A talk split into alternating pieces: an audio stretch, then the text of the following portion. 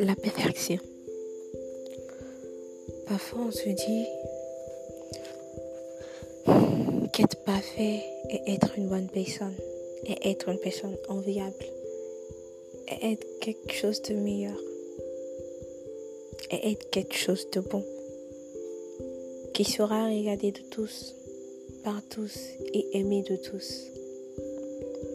Mais ce que nous oublions parfois, ce sont les défauts qui font une personne. Parce que personne n'est parfait. Personne ne peut être parfait à part Jésus-Christ. Jésus-Christ est la perfection en personne.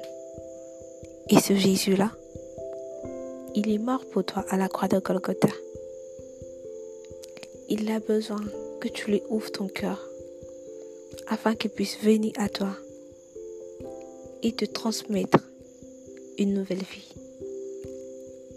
Te changer, pas en mal, mais en bien, afin de faire de toi ce être parfait que tu recherches à être.